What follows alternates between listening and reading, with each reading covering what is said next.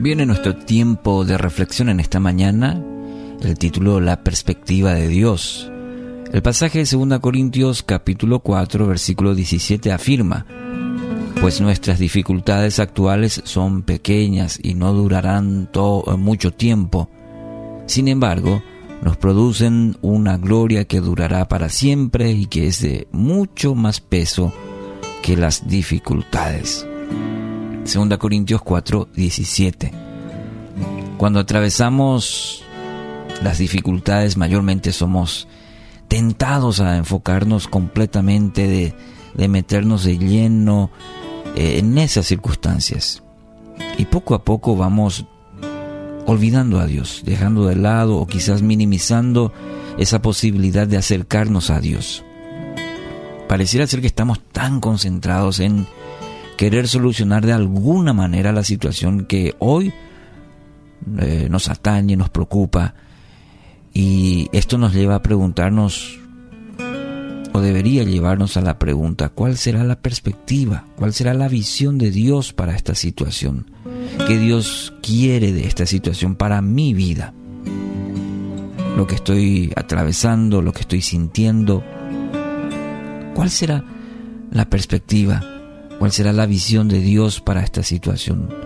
Una es la que yo tengo, la que usted tiene, y mayormente es son, son situaciones que inclusive en muchos casos no logramos descifrar, no entendemos. Entonces será oportuno preguntarnos, ¿y cuál será la visión de Dios para esta situación? En ese sentido, el pasaje de hoy es, es, es muy desafiante. El hecho de entender la perspectiva de Dios, la forma en que Él ve y quiere que afrontemos eh, nuestras circunstancias. En primer lugar, según este pasaje, dice que son pequeñas. Ay, usted me dirá, no, no, no, usted no conoce mi situación. Yo no, pero Dios sí. Y Él es mucho más grande que cualquier situación. Él es mucho más grande. Puede ser que la situación sí para usted hoy represente algo muy grande, muy pesado. Pero mire lo que dice Jeremías 32, 27. Yo soy el Señor, Dios de toda la humanidad. ¿Hay algo imposible para mí? Nada es imposible si Dios está con usted. Nada. Aún en el el valle más oscuro y más profundo, Dios le dice, nada es imposible, nada es imposible si yo estoy contigo. Segundo, dice el pasaje que no va a durar mucho tiempo, no, no durará, dice. Es entendible que cuando pasamos por dificultades, bueno, lo, primero que anhelamos es poder salir de ellas eh, rápidamente no nos gusta. Pero cuanto más nos enfoquemos en esa situación, va a parecer una eternidad. ¿Cuándo lo que va a terminar? Pero si aprendemos a descansar en el Señor, en el tiempo de Él, aprender a descansar en su voluntad, dice la palabra, le dará reposo. Y eso es lo que está precisando, eso es lo que usted quiere, eso es todo lo que nosotros anhelamos. Y Dios dice, que aprendamos a descansar en Él. No durará mucho tiempo, te dice el Señor, no durará mucho tiempo. Y que esta palabra te dé reposo.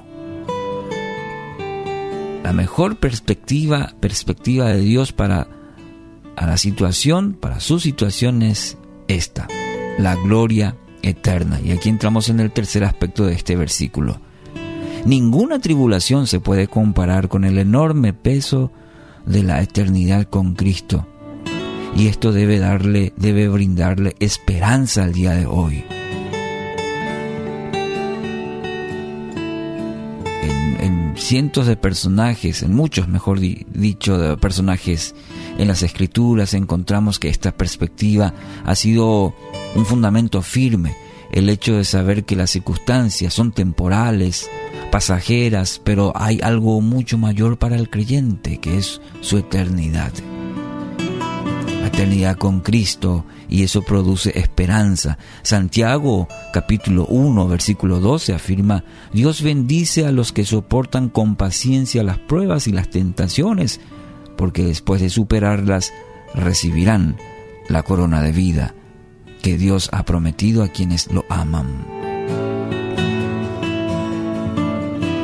Que esta palabra hoy pueda animar su corazón, darle el aliento que usted está esperando, esa palabra precisa que su corazón anhela, sea Dios a través de su Espíritu Santo y, su palabra, que traiga, que sea un bálsamo su vida. Dios bendice a los que soportan con paciencia las pruebas, las tentaciones, porque después de superarlas, con la ayuda, con la dirección de Dios, su fortaleza, su paz, ellos recibirán la corona de vida que Dios ha prometido y lo que Dios promete cumple a quienes lo aman.